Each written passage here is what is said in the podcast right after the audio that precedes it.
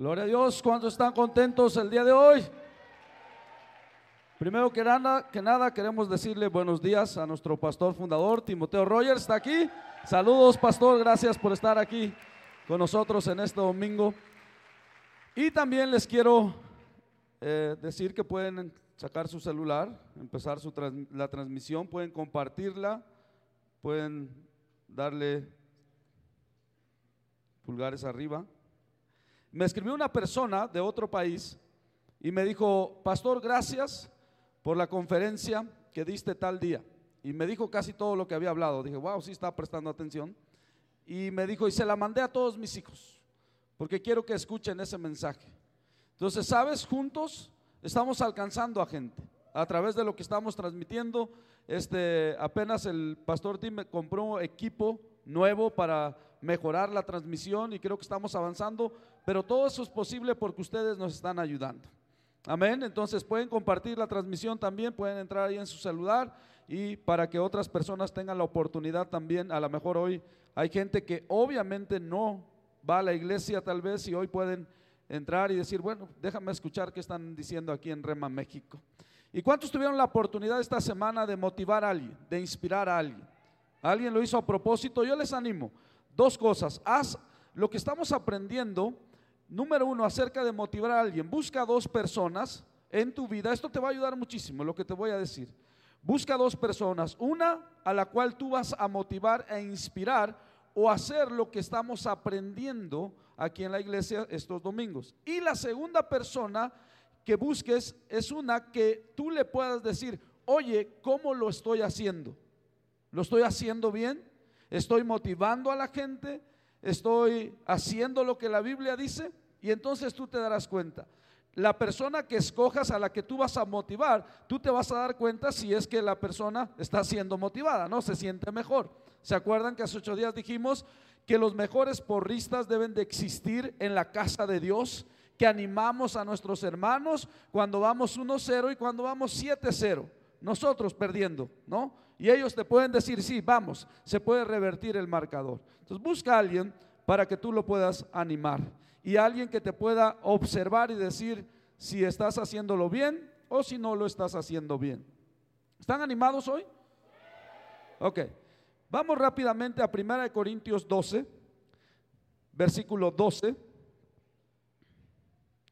Yo no sé de ustedes, pero yo no tengo prisa hoy, entonces Voy a tomar las cosas con calma.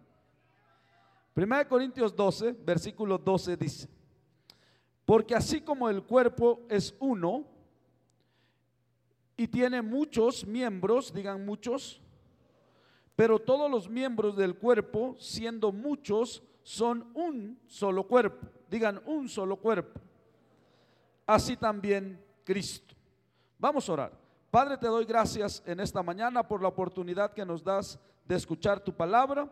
Te doy gracias por tu Santo Espíritu que vive dentro de cada uno de nosotros. Y te doy gracias, Señor, porque a través de tu palabra y de tu Santo Espíritu tú nos guías a toda la verdad. Tú nos enseñas todas las cosas. Tú nos recuerdas las cosas que hemos aprendido y nos revela las cosas que están por venir.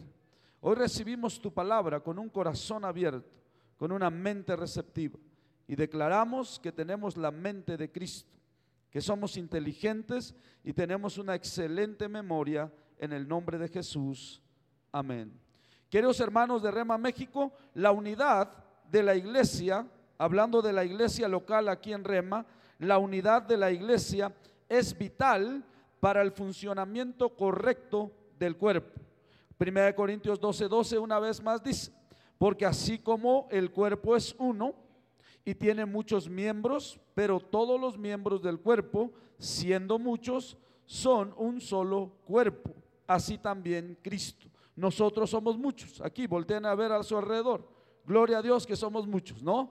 Y estamos creciendo y vamos a hacer más el día de mañana. Y para el próximo mes vamos a hacer más. Y en diciembre vamos a hacer muchísimos más. Porque estamos creciendo. Somos un organismo vivo. Pero no se nos debe de olvidar la importancia de la unidad. ¿Ok? Tú y yo somos diferentes. Voltea al de al lado y te vas a dar cuenta que es diferente a ti. Si encuentras uno igualito a ti, seguramente te asustarías, ¿no? Todos somos diferentes, pero a pesar de que somos diferentes, contribuimos de manera específica al cuerpo. Tenemos una vida en común, tú y yo, que opera en cada uno de nosotros. Aun cuando somos diferentes, aun cuando somos muchos, hay una vida en específico operando dentro de nosotros que es la misma en ti y en mí. En todos los cristianos existe la misma vida espiritual derivada de la misma fuente que proporciona una energía similar y nos impulsa a un mismo propósito. Porque todos estamos conectados a la fuente de la vida. ¿Quién es el fuente de la vida? Dios. Y a través del Espíritu Santo vive la vida de Dios dentro de nosotros. Y nosotros entonces estamos conectados con esta vida. Y esta vida nos impulsa a un mismo propósito, que es que más personas conozcan a nuestro Señor Jesucristo y vengan a disfrutar lo que hoy tú y yo estamos disfrutando. Amén. Pero ¿cuántos de ustedes, hoy voy a hablar de esta marca que debe distinguir a los cristianos, ¿cuántos de ustedes que van de compras siempre andan buscando ciertas marcas, no? Y aquí hay algunas marcas que a lo mejor tú entras a la tienda y ves ahí una manzana mordida y te atrae así, ¿no? O a lo mejor ves una palomita, ¿no? Sí, una manzana mordida y todos quieren. A ver, muestra. ¿A cuánto les gusta esa marca? ¿Sí? ¿Otra marca? Esa me encanta a mí. Sí les encanta el olor de esa marca, así. A esas papas fritas recién hechas y un Big Mac. A mí me encantan los Big Macs, así que se le esté cayendo la salsa adentro, esa que hacen como, como con mayonesa de color anaranjado, así riquísimo. ¿Qué otra? Esta les, les gusta las marcas, esta, ¿verdad? Todos estamos así en la mañana, ¿no? Esta, dice, no, esta no, porque representa una lavadora. ¿Cuántas mujeres pueden decir, no? ¿Es así? ¿Les encanta? ¿Pueden oler ese, el pollo ahorita? ese spice chicken con salsa extra así o acaban de sacar la chipizza se llama, ¿no? Que es algo así, ¿no? Que es una pizza de pollo riquísima. ¿Sí saben cuál es? ¿Oye esta? ¿Quién sabe quién es ese cuatro? ¿Este? ¿Tenemos otra por ahí? Todos aquí tenemos marcas favoritas y seguramente llegas a un lugar y buscas la marca. ¿Por qué? Porque esa marca representa un producto y esa marca también representa hasta cierto punto la reputación de ese producto. ¿Ok? Y mucha gente te va a decir, no, yo siempre compro coches Nissan, ¿no? Coches japoneses, porque la Ford y la Chevrolet no les tengo mucha confianza. Y nos casamos con una marca, ¿no? Pero ¿qué creen? Dios nos dejó una marca. O hay algo que Dios nos dejó por la cual los cristianos debemos de ser reconocidos.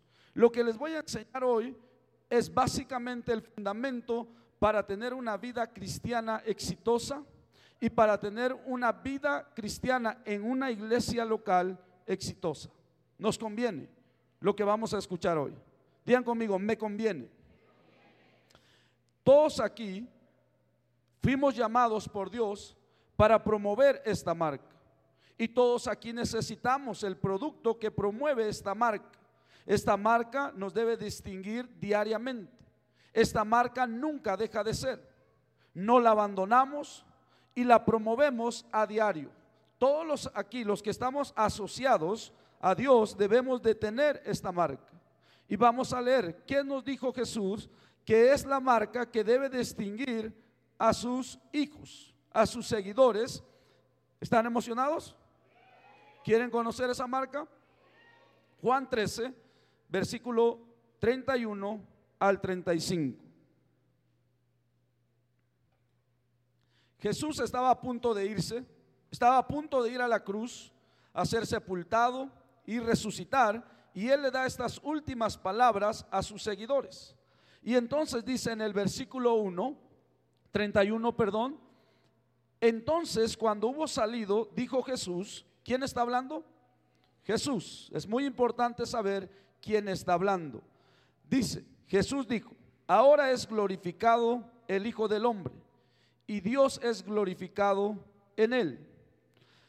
Dios es glorificado en él. Si Dios es glorificado en él, Dios también le glorificará en sí mismo y enseguida le glorificará. ¿Cuál será el tema? que le glorificará, ¿no? Se usa la palabra glorificar en dos versículos cinco veces. ¿Se dieron cuenta de eso? Será glorificado, es glorificado, le glorificará, le volverá a glorificar y una y otra vez glorificar. ¿Sabes qué significa la palabra glorificar? Significa mostrar, promover, presumir. A Dios le encanta glorificar a sus hijos a Dios le encanta presumir a sus hijos. Y lo que tú haces en privado, Dios te recompensará en público. La gente va a ver, este está haciendo algo en el secreto de Jehová que ahora lo puedo ver en público. Está siendo bendecido, está sano. Nunca lo he visto en el salón, en el, en el hospital, este, ya ni sé ni cómo se llama, ¿no? En el cuarto de urgencias de un hospital. ¿Por qué? Porque estamos sanos. Amén. Porque somos prósperos. Amén. Glorificar significa mostrar, presumir, promover, promover.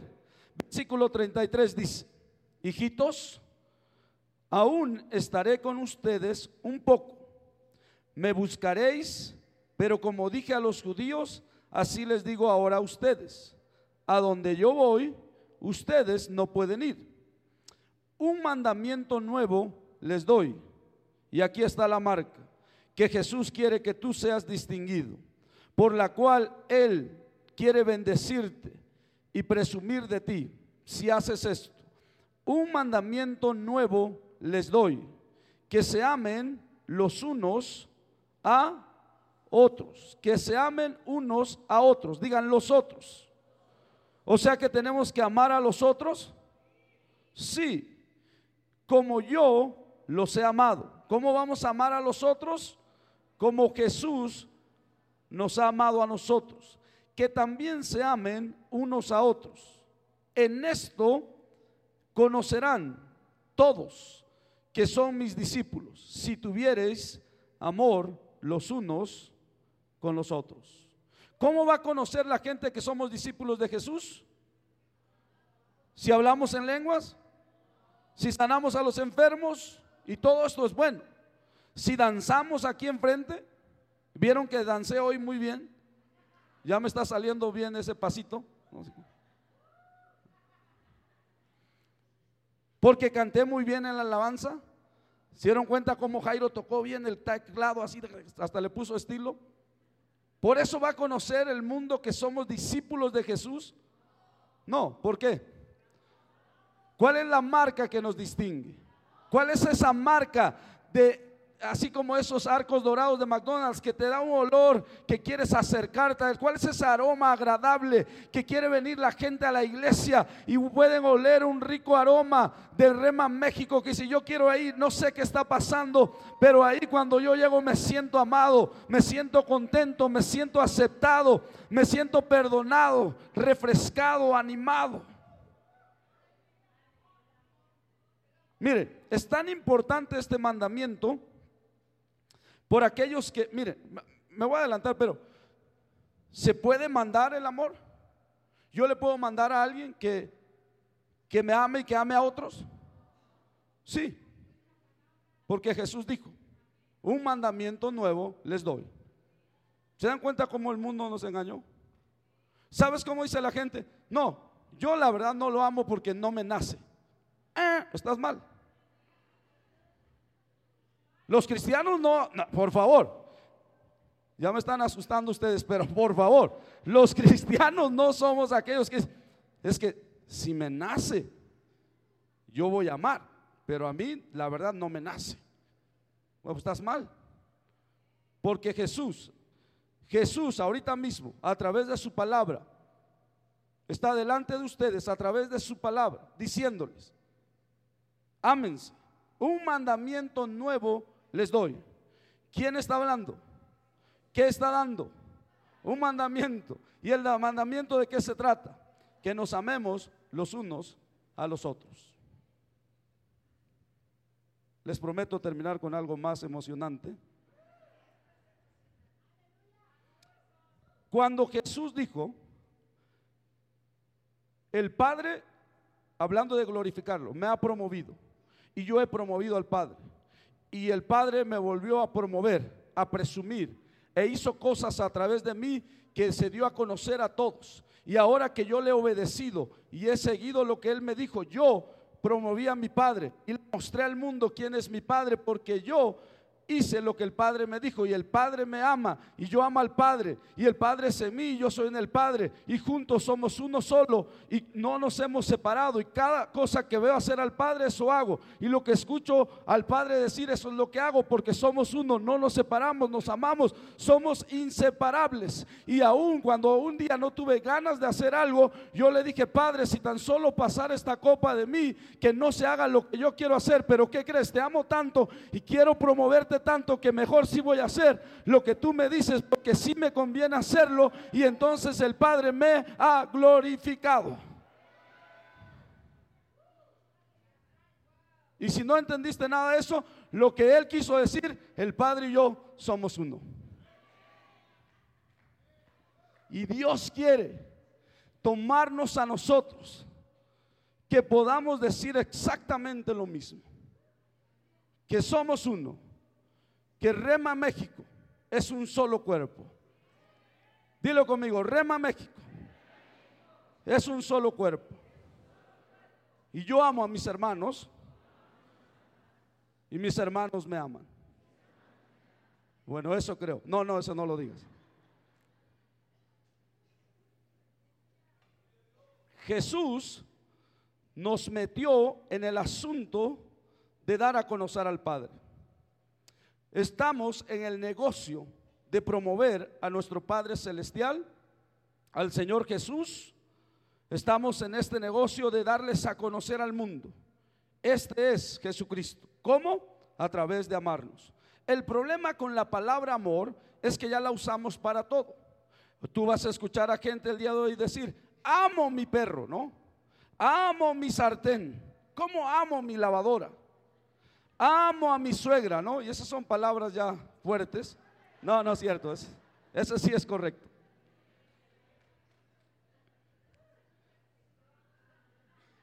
Y entonces Jesús viene y nos dice, este es el mandamiento.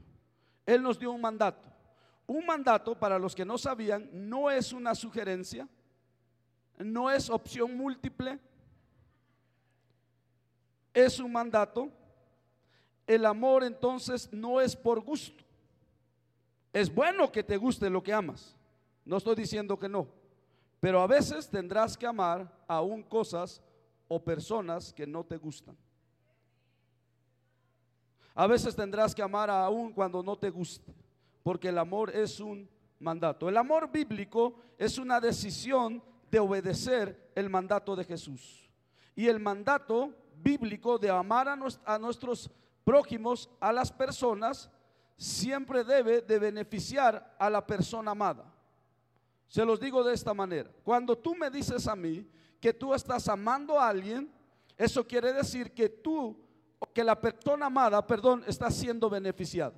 ¿Cómo sé que estoy amando a las personas? Cuando las personas que yo digo que estoy amando están siendo qué? Beneficiadas. Y Jesús dijo, si ustedes están en serio conmigo, si ustedes me están siguiendo de verdad, la marca que los va a distinguir a ustedes es que se aman los unos a los otros. ¿Cuántos de ustedes saben que cuando estamos alegres se ve en nuestra cara y por fuera, no? Porque nadie se alegra o alguna vez tú te has alegrado viendo, no sé, a la selección cuando mete gol y tú te quedas ahí parado y le dices, oye, le dices a la persona al lado, ¿te puedes alegrar por mí? Cuando estamos enojados se nota, ¿ok? A mí se me ve cuando estoy enojado, cuando llego a la casa y me ve mi esposa y luego luego me dice, ¿te pasa algo? Y nosotros qué decimos? No. Y vemos y decimos, no, ahora está peor. Sí te pasa algo y es doble, ¿no? Cuando tenemos estas cosas, hay, un, hay una señal del gozo, hay una señal del enojo, hay una señal de tristeza, hay algo que identifica que estamos de esa manera. En otras palabras, se ve por fuera. Entonces, aquí les va la revelación. Si tú me dices que andas en amor, tengo que verlo por fuera. Porque hay gente que dice, sí lo amo, pero muy, pero muy profundo de mi corazón.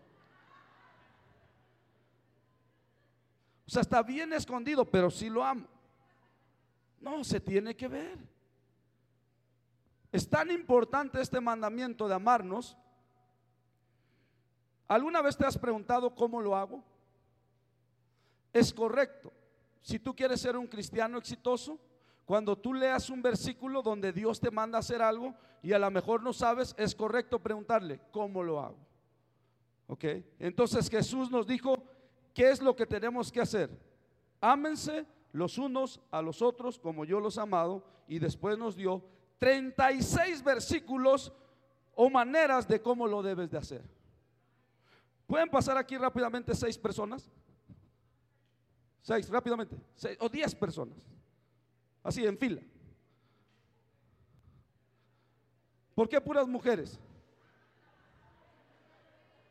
Bueno, ok, está bien. Voy a decir esto para los hombres. ¿Me están escuchando los hombres? Me preocupa porque en esta iglesia la mayoría, las que están sirviendo son mujeres. Y no debe de ser así. Dos ocasiones en la Biblia se necesitó ayuda. En Éxodo, con Moisés, cuando el suegro lo regañó y le dijo, búscate hombres, digan hombres. En el libro de Hechos, capítulo 6, hubo otro problema. Y Dios les dijo, los discípulos dijeron, no está bien que nosotros nos dediquemos a buscar las mesas, a, a servir las mesas.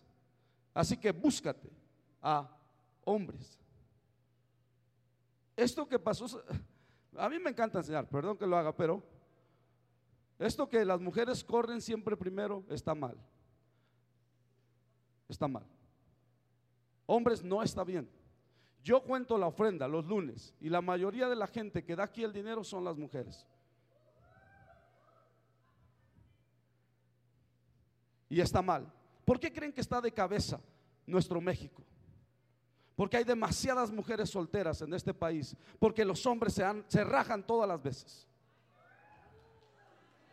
Pero eso sí, sí o no Dios nos dijo que nosotros somos los jefes y la cabeza de la casa. Pero entonces, ¿por qué nos escondemos? Y enterramos la cabeza como las avestruces pensando, no pasa nada, no pasa nada. Y después decimos, oye, ¿por qué está sacando cero el hijo? ¿Acaso no le ayudaste en la tarea? Pues, ¿Quién crees que es el jefe? ¿A quién crees que Jesús va a regañar cuando usted, tú crees que va a decir, ah, ¿cómo les fue a tus hijos? No, pues reprobaron todos, se divorciaron, unos se suicidaron, otros se drogaron, no sé, es todo mal. Ok, llámame a tu esposa, necesito hablar con ella. No, Tú a lo mejor le vas a decir, Jesús, permíteme, para responder todo eso, aquí viene mi esposa. Y Jesús va a decir, no, no, no, chiquito, te quedas aquí. Yo necesito hablar contigo.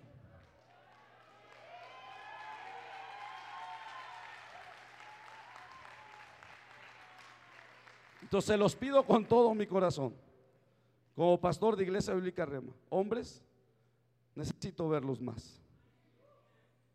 No verlos así, no, sino haciendo ayudando, sirviendo, tomando su lugar.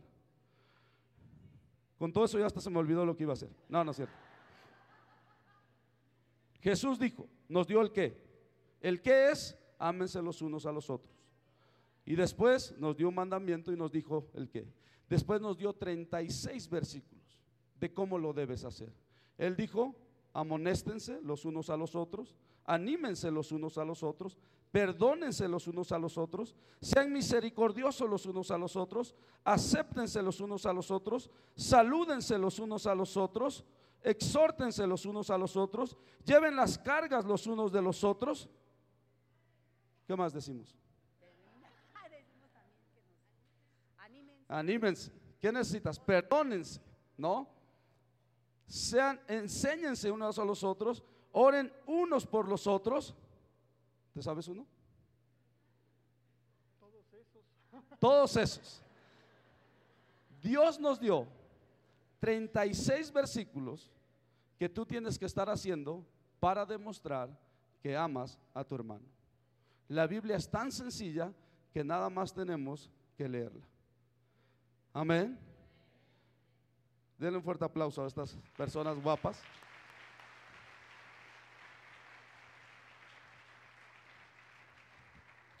Entonces, Jesús dijo, hay una marca que los tiene que distinguir a ustedes. Y es la marca del amor. En esto conocerán todos que ustedes son mis discípulos si se aman los unos a los otros. Ahora, ¿por qué Jesús dijo que era un nuevo mandamiento? Si Dios es amor y Dios ha existido siempre. Bueno, un lado es que Jesús les dijo como yo los he amado. Él nos había dado un ejemplo. Pero, ¿por qué nuevo? También es nuevo porque Dios es amor y Él siempre ha existido, pero el amor debe de ser nuevo en su efecto diariamente, aunque sea viejo en su existencia. No sé si me explico. El amor debe de ser nuevo en su efecto diario y viejo en su existencia. Les explico de esta manera. ¿Alguna vez ustedes han visto una luna nueva? ¿Sí? ¿En realidad es nueva? O sea, la compró apenas este Carlos Slim y dijo, ponme una luna nueva. No, no es nueva. Es nueva en su efecto. Por eso, un día Pedro Infante cantó, de las lunas, la de octubre es más hermosa. ¿Por qué? Porque es nueva. Porque en su efecto es nuevo. Y así debe de ser el amor. ¿Acaso no las mujeres casadas, bueno, las mujeres en sí, no les gustaría que el amor que te juró hace 25 años cuando se casaron, que ya es viejo en su existencia de 25 años, fuera nuevo en su efecto diario? ¿Cómo sería nuevo en su efecto diario que un día te levantaras y te dejara dos boletos ahí de avión de que te va a llevar a celebrar a París una nueva luna de miel. ¿Alguien de ustedes vio la película como si fuera la primera vez? Donde a la chava pierde la memoria y se le olvida todos los días que el cuate ese es su novio y la tiene que enamorar todos los días. Y la logra enamorar ya como para las 11 del día y todo bien hasta que se va a dormir y al otro día se despierta y no lo conoce. Y la tiene que enamorar otra vez. Ese amor es nuevo en su efecto diariamente. Y los cristianos debemos de amar en esa manera. Que nuestro amor sea nuevo en su efecto diario. Amén. Ahora, la palabra de Dios nos manda amar a los irregulares.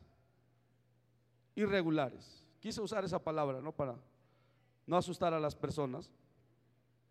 Pero Dios ha puesto a gente irregular en tu vida para enseñarte el asunto del amor. Y el asunto, perdón, el amor puro se encuentra en el sacrificio. Cuando tú haces algo por alguien. Porque no solamente amamos para sacar algo de alguien, amamos para beneficiar a la persona. La persona amada tiene que ser beneficiada. Vean lo que dice Romanos 5.8. Dice Romanos 5.8. Mas Dios muestra su amor. ¿Quién muestra su amor? Dios. ¿De qué manera dice para con nosotros que siendo aún que siendo aún pecadores Cristo murió por nosotros?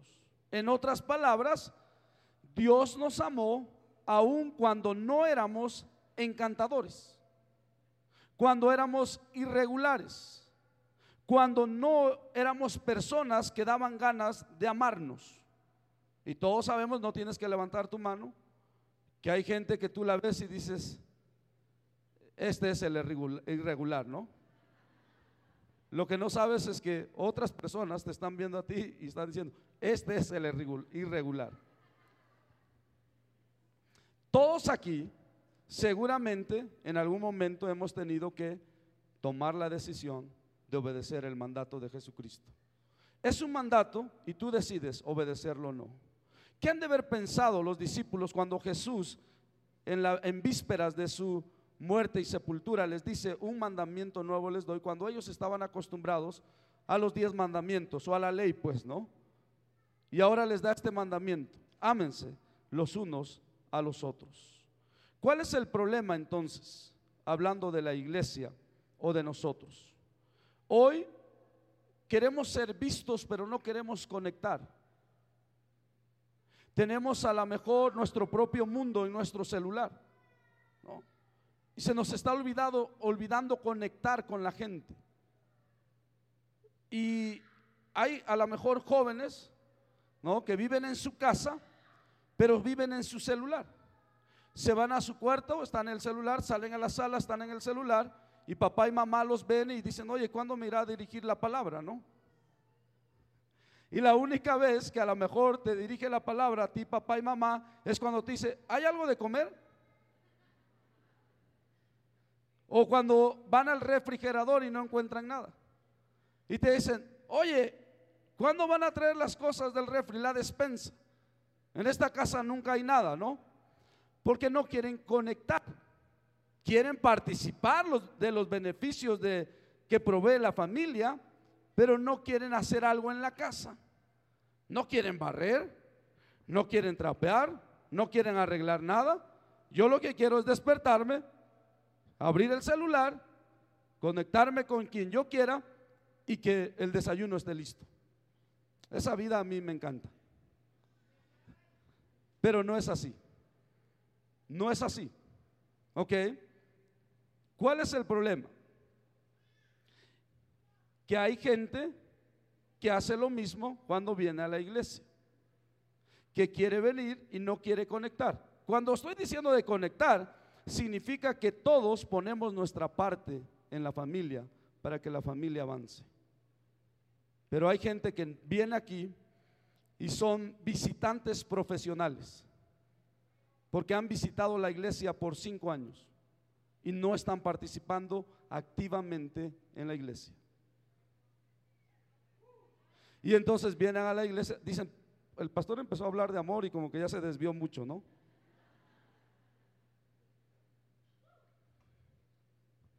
Y entonces venimos a la iglesia y no participamos. Queridos hermanos, no está bien.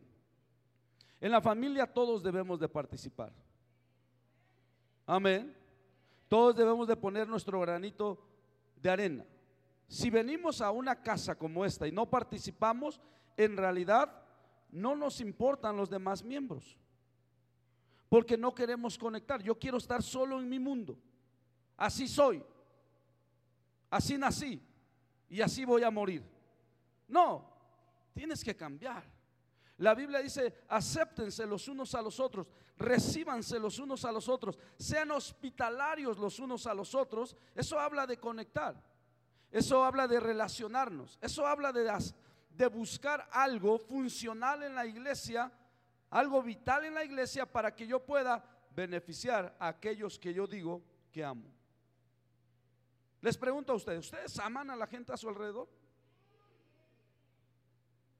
Voltean a su alrededor y piensa si amas a las personas a, a tu alrededor.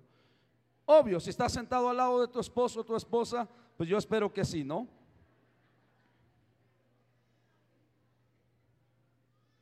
Dios espera, Dios espera que todos aquí seamos parte funcional de la iglesia local. No debemos ser solo visitantes, sino participantes. Todos, y digo todos, tenemos que participar. Hay gente, como les decía, que se convierten en visitantes profesionales. ¿Sabes por qué? Porque la gente tiene una manera de ir a las iglesias como visitante porque no quieren comprometerse de manera formal. En otras palabras, no quieren que alguien más espere algo de ellos de manera formal. Porque en ese momento, ¿sabes qué hacen estos visitantes profesionales?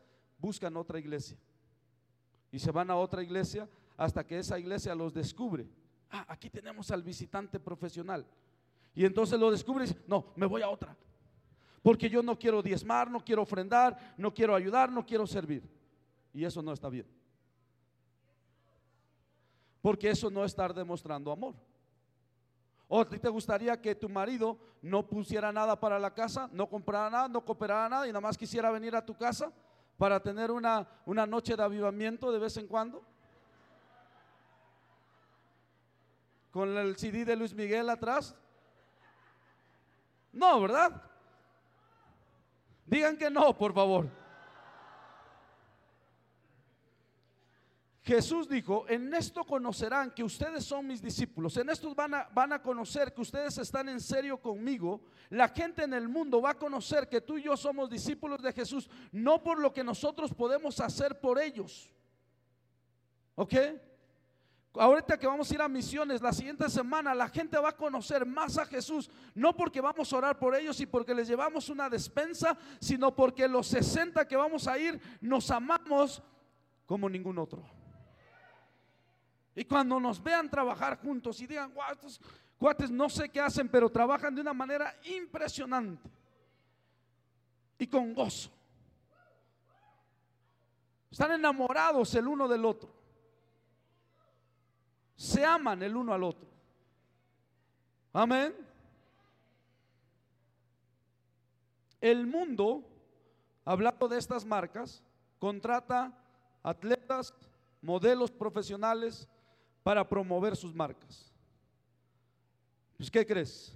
Dios te compró con su sangre y te contrató para promover el Evangelio de Cristo Jesús. Y la manera en que lo vas a hacer es amando al que tienes al lado. Y cuando llegues delante de Él te va a decir, bien hecho. El diablo va a trabajar horas extras para separarnos, para dividirnos para que no andemos en amor. El hermano Hegen siempre dijo, cuando yo veía que mi fe no estaba funcionando, cuando yo veía que mi fe, cuando oraba, no estaba dando resultados, lo primero que hacía o lo primero que hago, decía él, es checar mi caminar de amor. Porque el amor, dice la Biblia, la fe obra por el amor. La fe obra por el amor. La fe obra por el... ¿Qué quiere decir eso? Que haz de cuenta que esta es tu fe y esta es una bomba y aquí tiene la mecha. Y este es todo el poder de Dios que quiere beneficiarte, pero si tú no enciendes la mecha nunca te va a beneficiar ese poder que está dentro de él.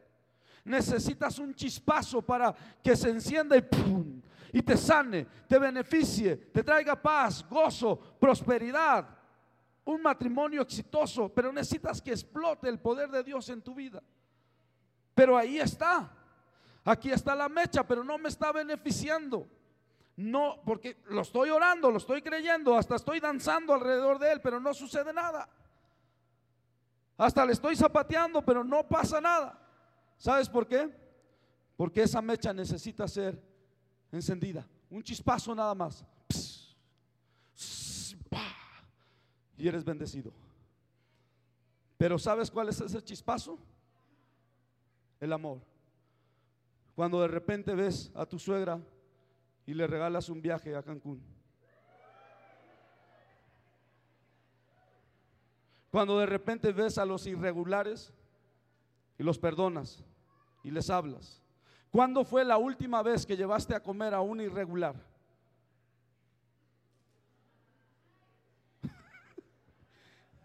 Y estás encendiendo aquí.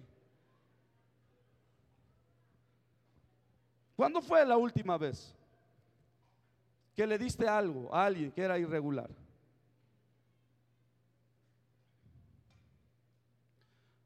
Vamos rápidamente. Voy a terminar ya, no se preocupen. Juan 3:16. El otro Juan 3:16. Primera de Juan 3:16. Juan 3:16. El otro Juan 3:16. Primera de Juan 3:16. ¿Están ahí? En esto hemos conocido el amor en que Él puso su vida por nosotros. ¿Cómo hemos conocido el amor? En que Él puso su vida por nosotros. También nosotros, digan, también yo, también yo pongo o doy mi vida por mis hermanos. Wow. Ese versículo está muy agresivo para mí. En esto hemos conocido el amor, en que Él, hablando de Jesús obviamente, puso su vida, dio su vida por nosotros. También nosotros debemos poner nuestra vida por los otros, por los hermanos. Pero el que tiene bienes de este mundo y ve a su hermano tener necesidad y cierra contra él su corazón, ¿cómo mora el amor de Dios en él?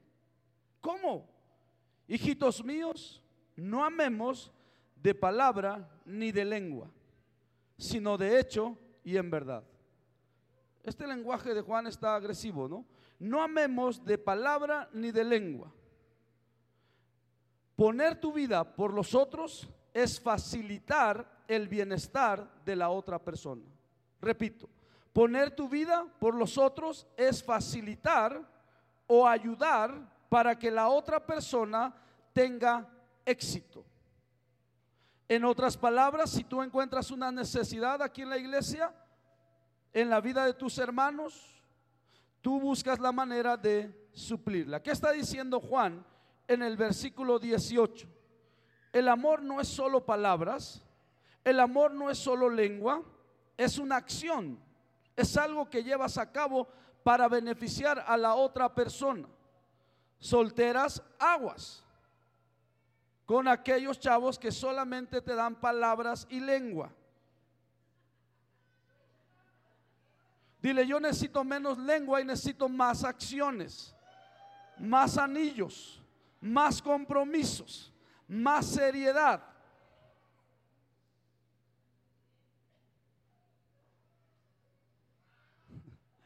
El amor puro se encuentra en el sacrificio. Miren, una una vida que se vive para sí mismo, en otras palabras, una vida egoísta, limita su experiencia con Dios. ¿Tú quieres experimentar más de Dios? Ama más. Ama más. Algunas personas aquí a la iglesia, a lo mejor venimos para escuchar música, alabanza. Gloria a Dios, un fuerte aplauso para el equipo de alabanza que están creciendo. La verdad, a mí me encanta venir a la iglesia y escuchar la alabanza, estar en la alabanza. Pero no es la única razón por la que debo de venir a la iglesia. A lo mejor otras personas vienen para hacer negocios, promover su negocio, a ver si encuentro clientes ahí, ¿no? O a lo mejor otros dicen, bueno, yo quiero ir a promover, ya tengo un ministerio, voy a ir a la iglesia a promoverlo, ¿no?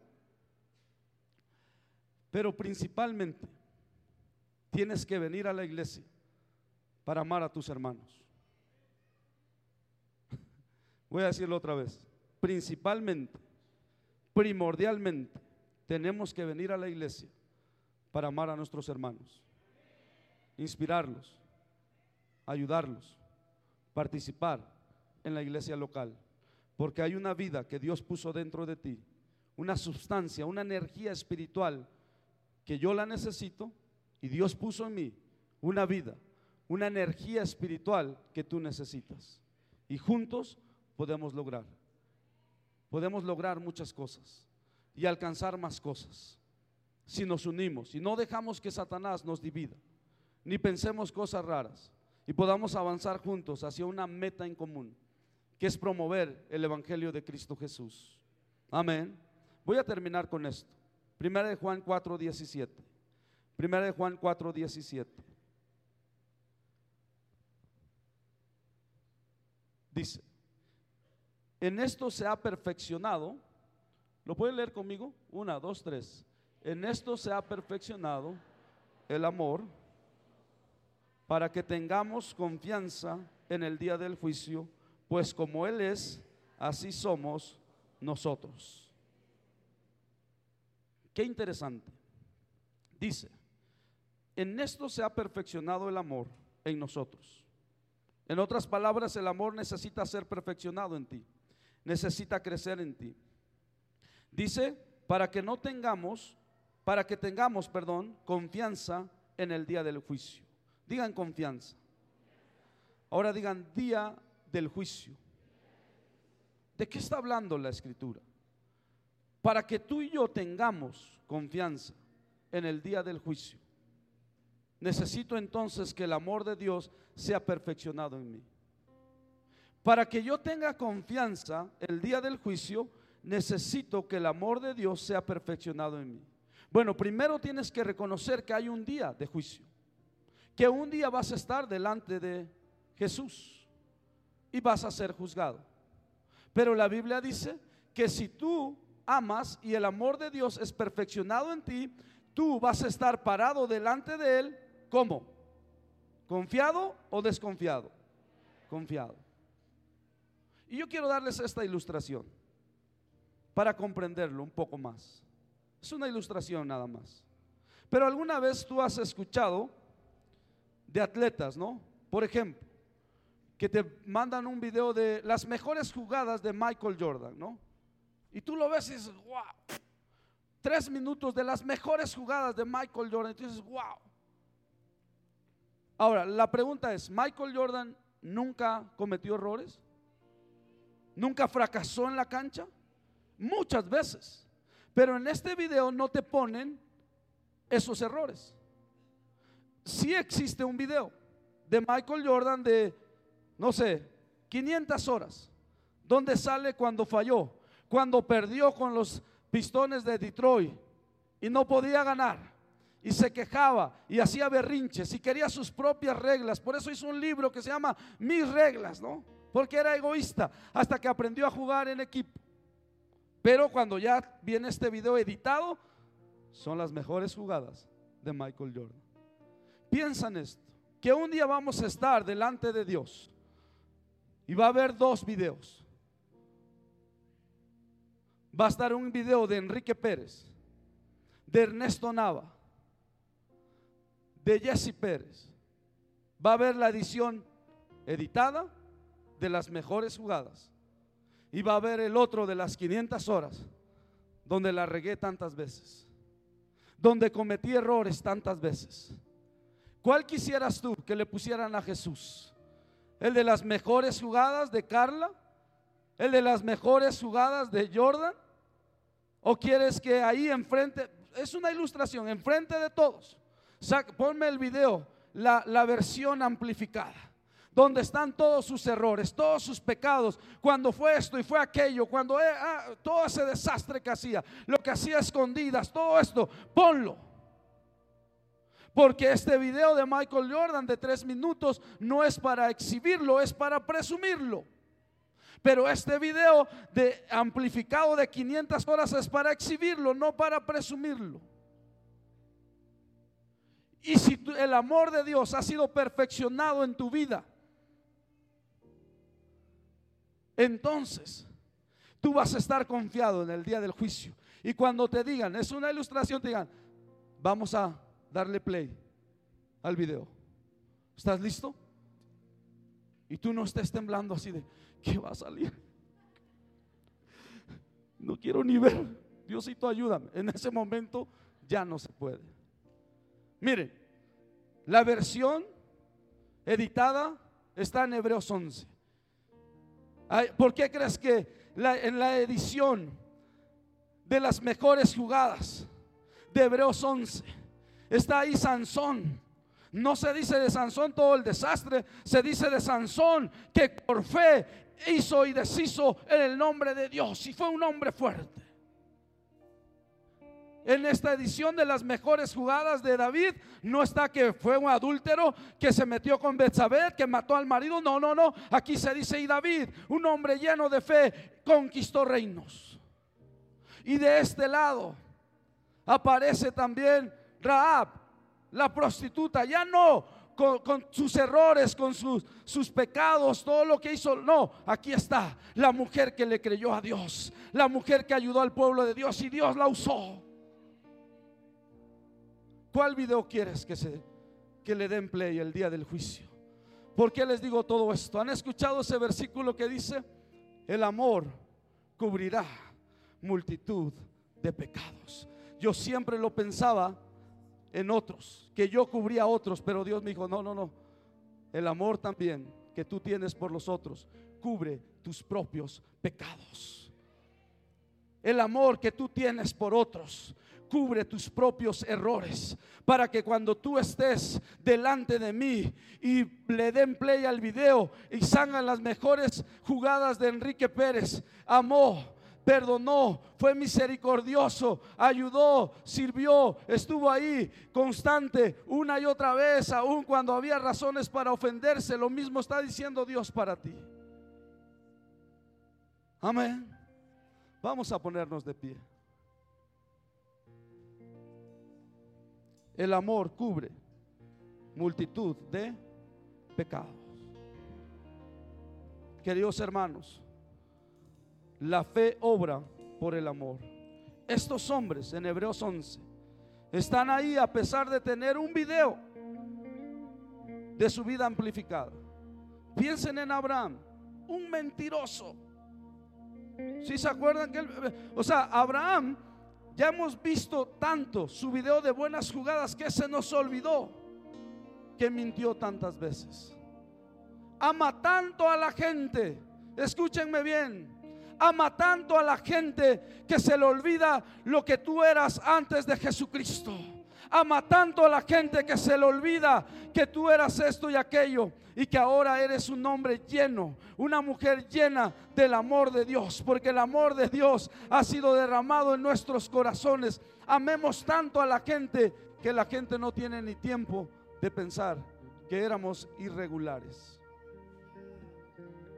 que éramos irregulares, que no servíamos para nada. Pero ahora los amamos tanto los bendecimos tanto. ¿Podemos cantar algo, Jairo? Aleluya. No hay nada mejor que se pueda acercar. No hay comparación. Esperanza está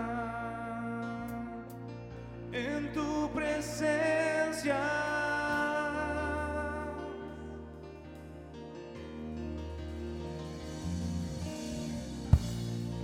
He podido probar ese dulce amor, mi corazón liberó y mi vergüenza.